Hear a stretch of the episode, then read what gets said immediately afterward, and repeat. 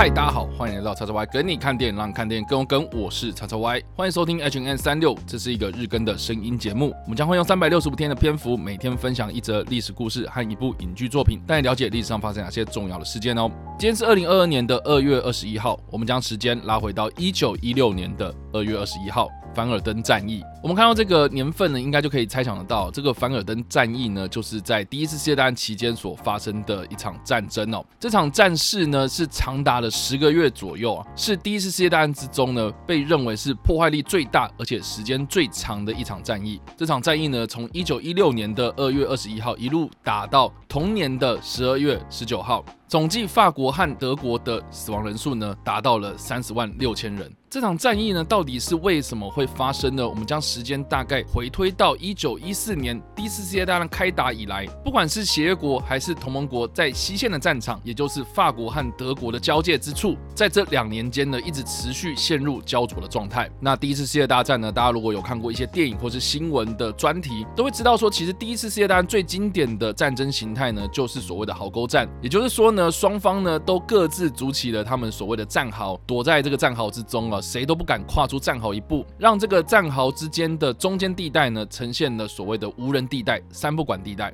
就这样子，在双方陷入僵局的状态之下，谁都不敢更进一步的攻击对方。虽然在一九一四年开打之初，或是在一九一五年，德国几次的攻击进攻呢，都没有办法能够推进他们的战线。因此呢，在一九一六年，德国他们瞄准了一个在法国的东部城市凡尔登。这个凡尔登呢，一直被认为是法国高卢民族的起家处，同时也是指导法国巴黎的东部门户。不论就感情面或是战略上的意义呢，法国应该都不可能放弃。凡尔登，因此呢，德军将拿下凡尔登这座城市当做是打破西线战线僵局的一个万灵丹，并且开始开打之前，扬言要让法国流尽最后一滴血。一九一六年二月，德国的皇太子威廉三世亲自率领了二十万大军，朝着凡尔登发动了猛烈攻击。由于天候不佳，德国的攻击很快的就被迫延迟，让法国有时间跟机会能够调度他们的援兵。法国总计调度了两个师进入到这个地区保卫凡尔登。在一九一六年的二月二十一号，德国动用了一千两百门大炮，对着长达四十公里的战线进行密集的火炮射击。在经过九个小时的炮弹轰炸，法国被迫了后撤。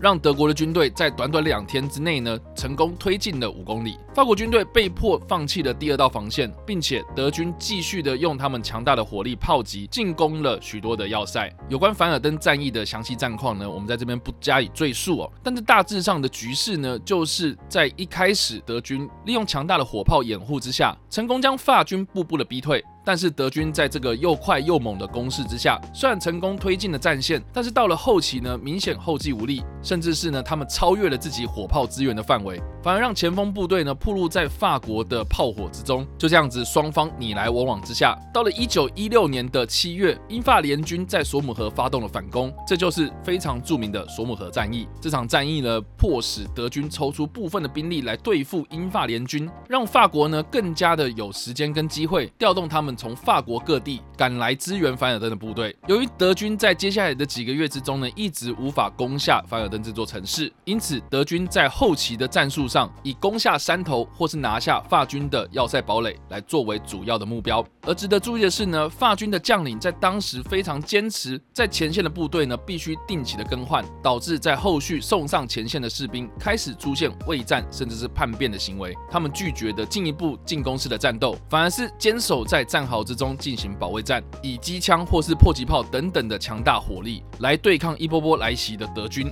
在双方激战的结果之下，让战场变得非常的血腥，死伤非常的惨重。也因为如此，凡尔登战役也获得了凡尔登绞肉机的称号。这场战役直到一九一六年的十月，法军发动了反攻。让后继无力、明显疲惫不堪的德军又退守到战役开始前的战线位置，双方又回到了一九一六年二月时的战线状况。长达十个月的凡尔登战役才宣告落幕。在这场战役之中呢，虽然法军的死亡人数相较于德军高，但是呢，并没有达到德军的预期设定二比一的结果。法国可以说是最后以惨胜的状况赢得了这场战役。而在战争的后期，法军他们坚守住他们的要塞堡垒，也让法军呢在后来加加强了他们所谓的要塞防御系统，这也是为什么在第一次世界大战结束之后，法国一直坚持要在德法的边界呢建造过时而且耗费成本的马奇诺防线。有关于凡尔登战役的电影呢，大家不妨可以参考，在一九五七年由美国鬼才导演史丹利库伯利克所执导的《光荣之路》。这部电影呢，虽然他在片中并没有表明哦，说这部片就是在讲凡尔登战役哦，但是他的故事开头呢，就直接表明了这个的故事时空背景呢，是设定在一九一六年的一战期间，法国他们为了要攻下一个叫做以丘的德军阵地，因此展开了大规模的进攻，这就是影射了凡尔登战役在一九一六年双方在据点保卫战之中展开非常激烈的战斗，而电影的故事就是在描述当时几名法国的士兵呢，因为拒绝执行自杀式的任务，而在这场大规模的军事行动失败之后呢，被送上军事法庭审判。这部电影在一九五七年推出之后呢，以当年缺乏电脑特效的辅助之下，呈现了场面非常浩大的大规模进攻，以及呈现考究非常细腻的一战战壕的状况，被视为是第一次世界大战非常经典的战争电影。而电影的后半部呢，则是聚焦在这几名未战的法国士兵身上，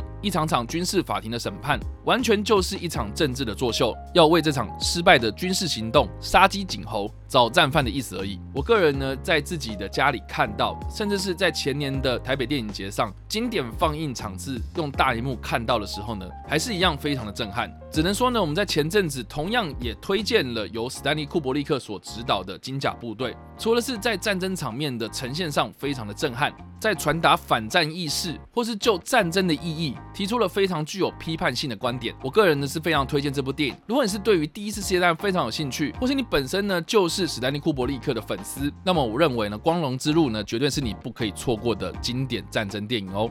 好了，以上呢就是我们今天所介绍的历史故事——凡尔登战役，以及我们所推荐的电影《光荣之路》。不知道大家在听完这个故事之后有什么样的想法，或是你有没有看过这部电影呢？都欢迎在留言区帮留言，或者在首播的时候来跟我们做互动哦。当然了，如果喜欢这部影片或声音的话，也别忘了按赞、追踪我们脸书粉丝团、订阅我们 YouTube 频道、IG 以及各大声音平台，也别忘在 Apple Podcast 和 Spotify 上留下五星好评，并且利用各大的社群平台推荐和分享我们的节目，让更多人加入我们的讨论哦。以上呢就是我们今天的 H N N 三六，希望你们会喜欢。我们下次再见，拜。